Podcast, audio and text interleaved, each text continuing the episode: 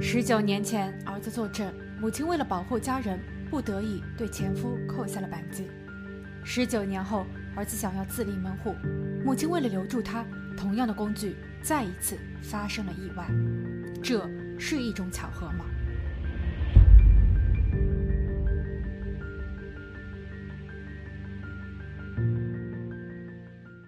？Hello，大家好，我是鬼灵异。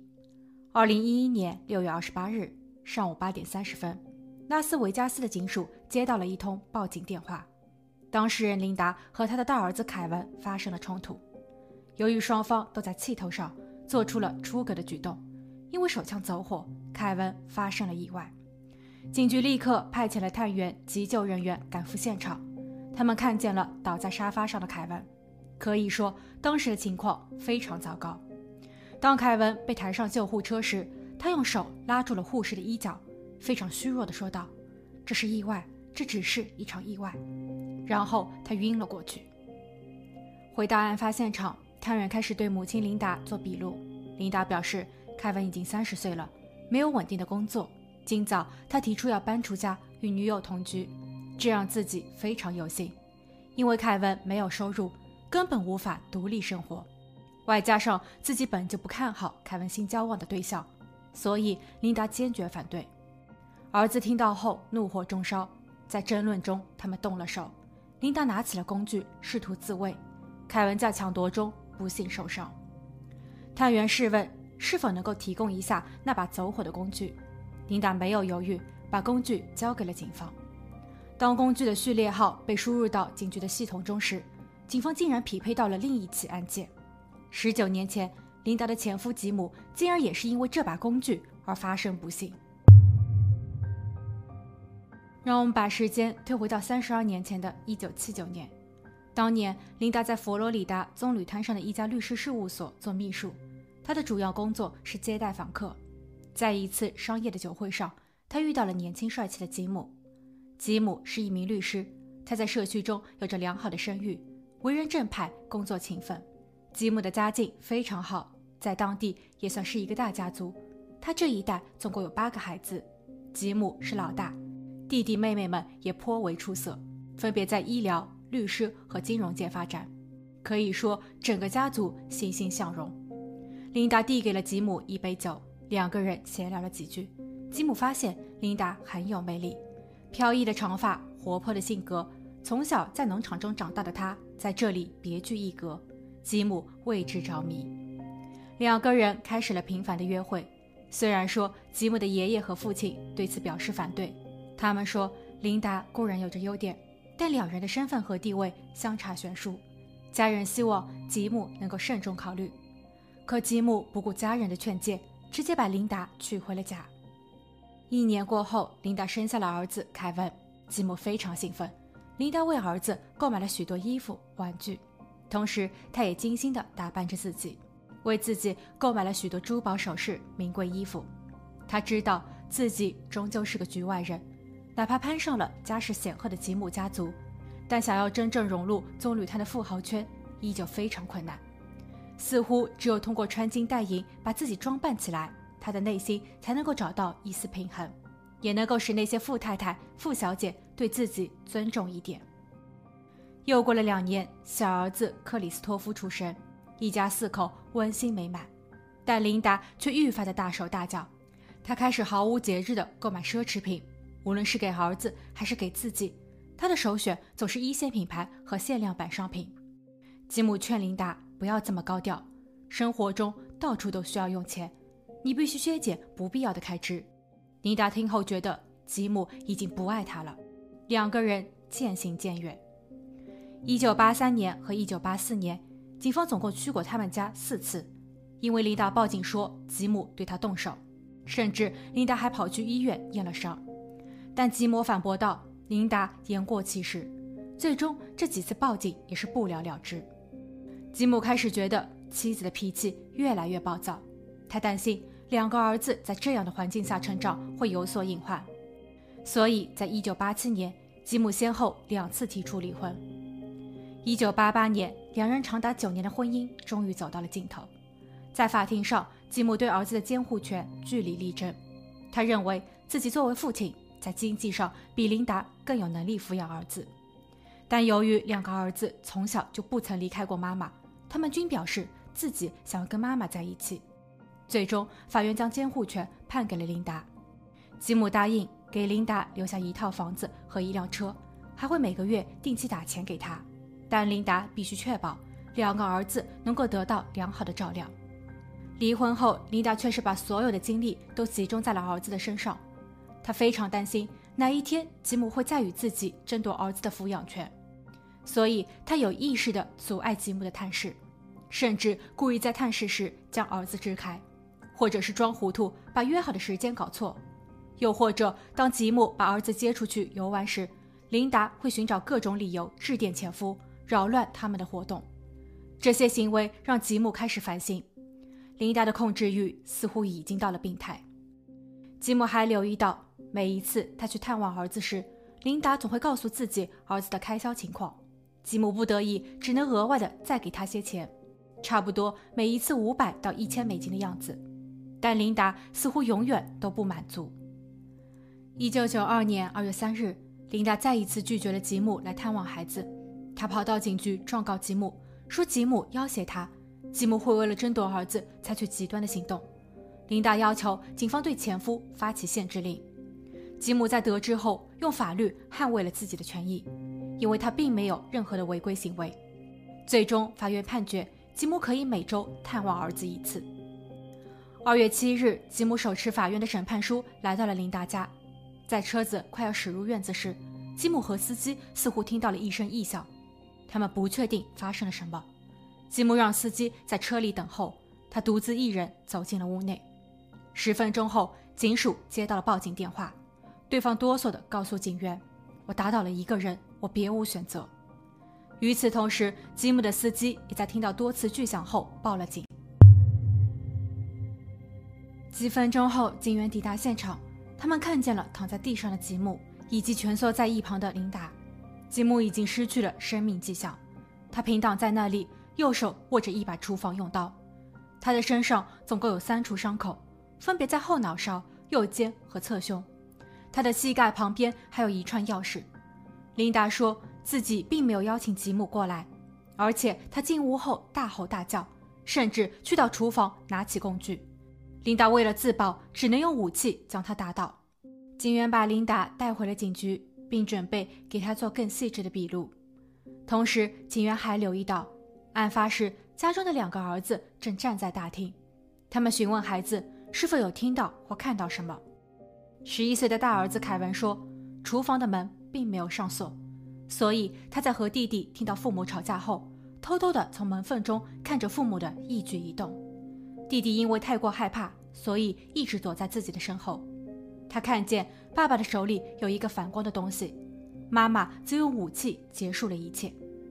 凯文被眼前的一幕吓得瑟瑟发抖，立马拉着弟弟跑回了客厅，准备报警。”再后来，妈妈走了过来，她抢过了电话，并向警方阐述了刚刚所发生的一切。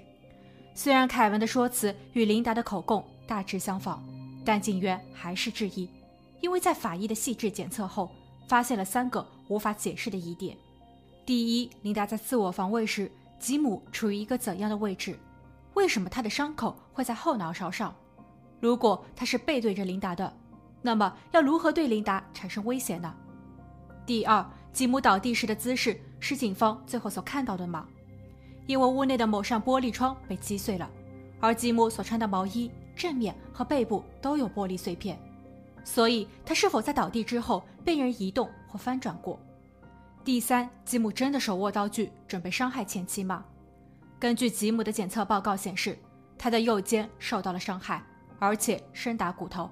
按理说，他的右手会失去活动能力。不可能再紧握工具。吉姆的右手手掌中发现了火药擦伤的痕迹，并且他手握的工具有被人擦拭的迹象。所以这把工具究竟是什么时候落到吉姆手上的？大儿子凯文说，他看见爸爸的手上有反光物，会不会仅仅是那一串掉落在地上的钥匙呢？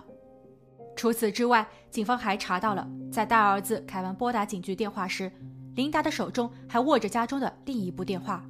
而在那一部电话上，琳达已经拨通了律师的号码。所以这到底是一次意外还是一场阴谋？事后，琳达不再回答警方提出的任何问题。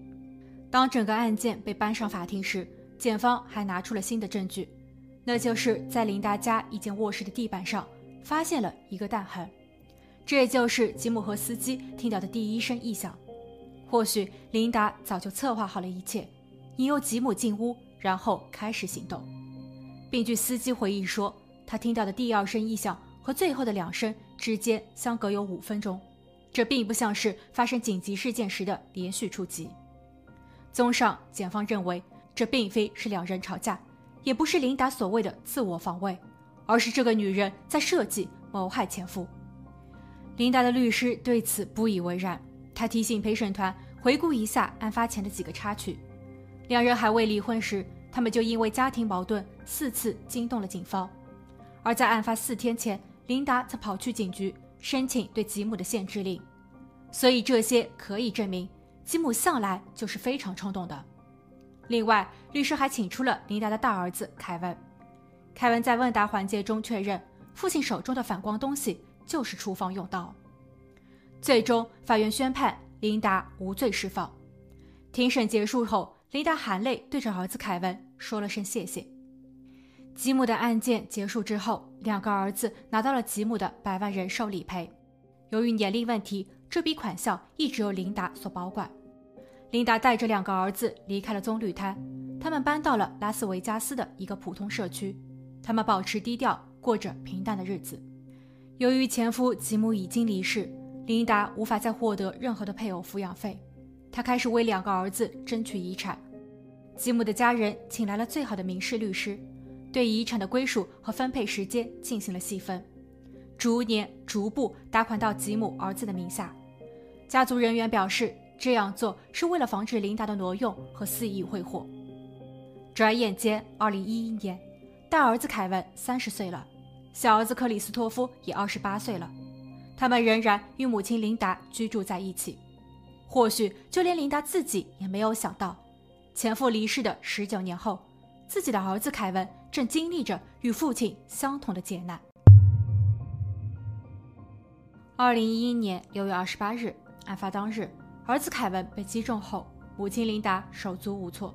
她的第一反应是致电二儿子克里斯托夫。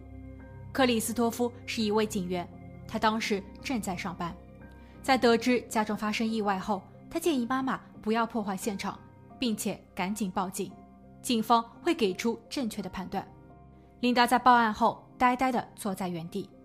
不久后，探员抵达了现场，这里一片狼藉，满地的衣服。电子产品以及万圣节的各种道具。探员询问琳达是谁扣动了扳机，琳达很肯定地表示不是自己。案件的另一端，凯文正在被全力抢救，他的伤口贯穿了颈部，从喉咙、声带的正下方穿透到了后颈左侧的位置，情况很不乐观。经历了足足六小时的手术，医生终于把他抢救了过来，但非常可惜。由于颈椎受到了严重的损坏，他这一辈子都不可能再站起来了。三天后，凯文睁开了双眼，他的第一反应是确认妈妈是否在场。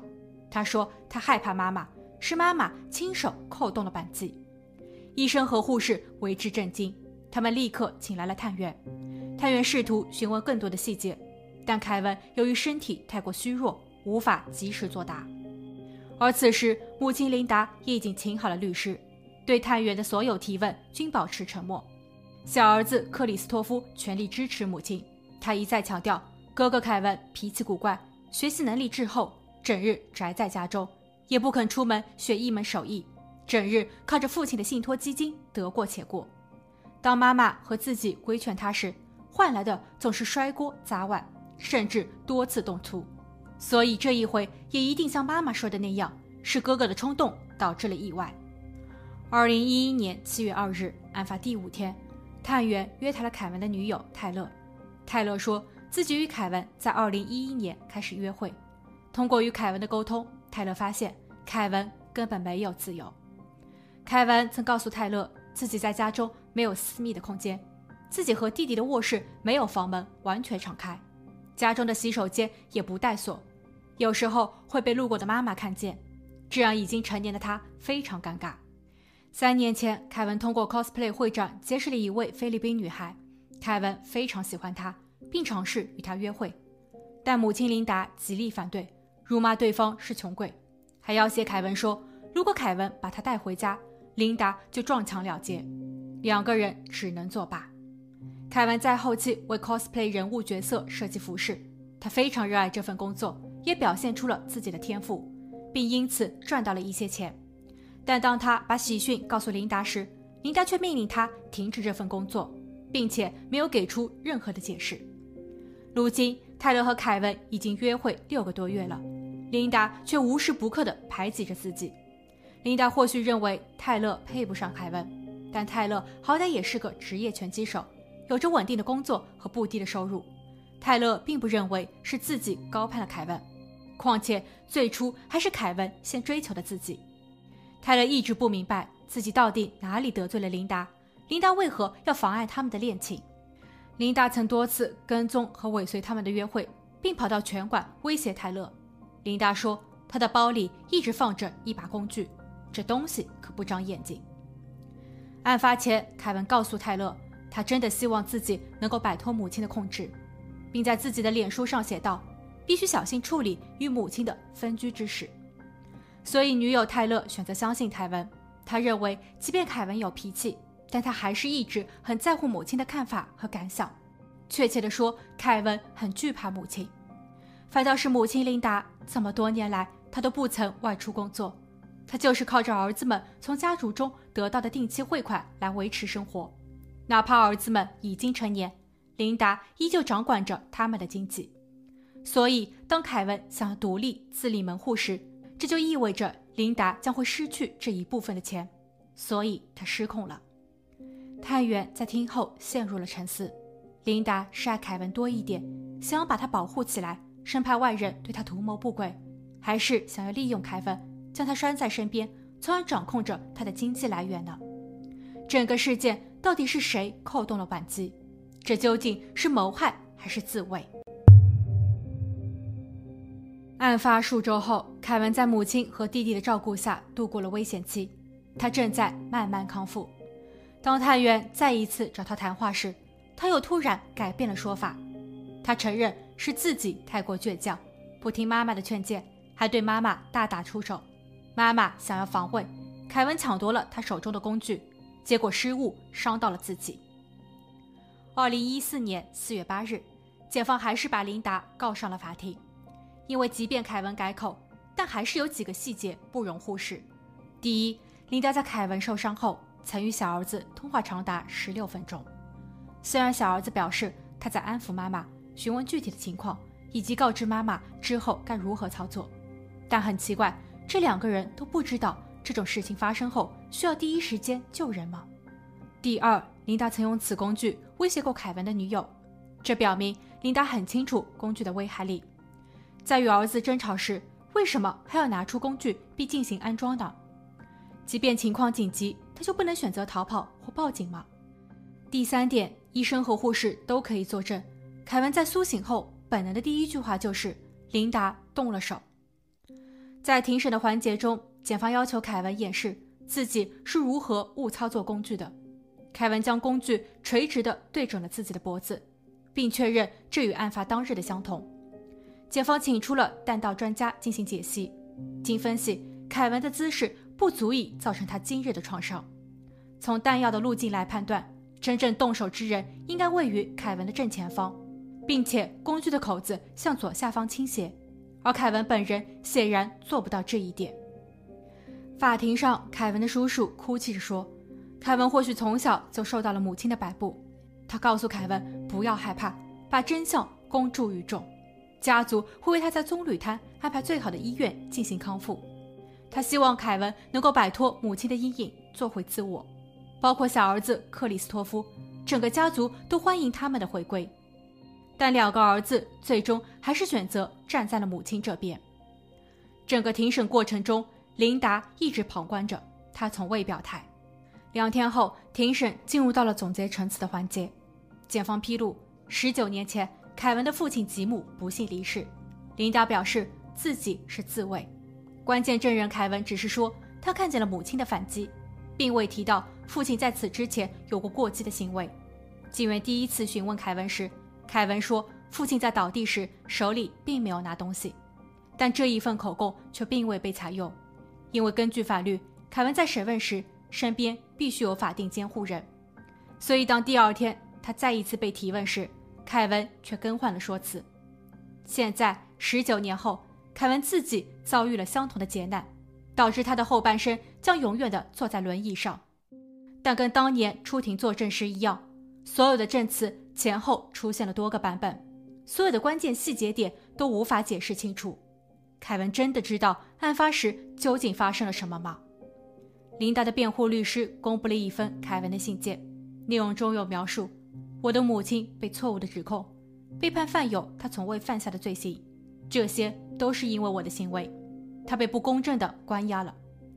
琳达的律师还表示，琳达是一位单身母亲，在过去的十九年里，她尽心抚养、教育和保护着两个儿子。凯文自己都已经承认了错误，为何检方还要一意孤行伤害琳达呢？最终，陪审团只用了一个小时就给出了结论：琳达爱他的儿子吗？是的，他爱。不可否认，这些年来他养育了他们，但陪审团还是认为，他的爱已经牵扯到了洗脑、心理暗示、操纵和控制。他们担心，若是把琳达放回家，悲剧又将重演。最终，法官宣判，六十六岁的琳达被判有四十年监禁，十三年内不得假释。现今，凯文和克里斯托夫仍然居住在拉斯维加斯的家中，他们并没有回到棕榈滩。也没有与父亲的家族有过多的联系，他们都在等待母亲出狱的那一天，这份情感很是微妙。好了，今天的案件就分享到这，我们下期见。